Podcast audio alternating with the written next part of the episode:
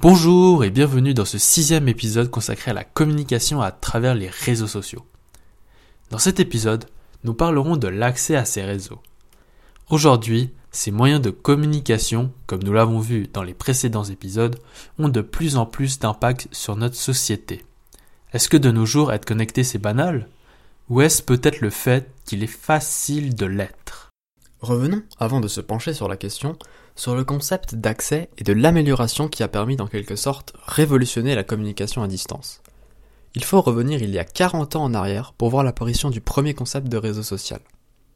En lisant quelques articles et en recherchant dans plusieurs ouvrages, on constate souvent que l'avènement des réseaux sociaux s'est fait très rapidement et de façon exponentielle durant ces 40 dernières années. Et c'est de par cette expansion que l'accès devint de plus en plus facile. Comment les réseaux sociaux ont donc révolutionné la communication à distance? Tous les trois mois, Global Web Index publie son étude GWI sociale. Elle permet de mieux cerner l'usage des réseaux sociaux dans le monde. Dans un rapport récent, cette étude indique les raisons principales pour lesquelles les gens, par différentes tranches d'âge, utilisent les réseaux sociaux. Parmi elles se trouve notamment la notion de partage et le fait de pouvoir rester en contact avec son entourage, mais aussi le fait qu'il y a beaucoup d'informations qui circulent. Monsieur Arnaud Grobet ajoute une nouvelle perspective à cette révolution. Surtout, ce qu'ont ce amené les réseaux sociaux, c'est de, de, une proximité de centres d'intérêt. Moi, ce qui m'intéresse, par exemple, dans Facebook, souvent je dis Facebook n'existe pas, ce sont les groupes d'intérêt sur Facebook qui existent. Non seulement les réseaux sociaux contribuent à établir ce lien avec son entourage, mais ils ont aussi permis de réunir une grande quantité de personnes grâce aux centres d'intérêt.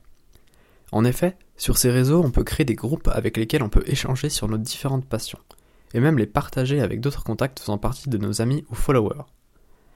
Qu'est-ce qui explique alors qu'on soit autant connectés les uns aux autres? Il y a une satisfaction personnelle, visiblement, de, beaucoup, beaucoup de gens. Et l'élément central, c'est le partage. Et où, euh, chez certains, le fait de, comment dire, de c'est plus que de se mettre en scène, c'est il y a un côté un peu euh, égocentrique, exhibitionniste en fait. Ces, ces médias sociaux ont permis à des gens de se mettre en scène, de se faire connaître, et ça on parle de personnes.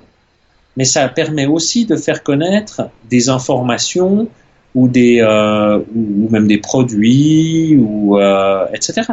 LinkedIn a été monté sur le système, vous savez, des, des je crois 6 ou 7 degrés. C'est on, on dit que euh, si vous prenez autour de vous une personne qui connaît une personne, qui connaît une personne, qui connaît une personne, je ne sais plus si c'est au 6 ou 7e degré, vous avez connecté la planète entière.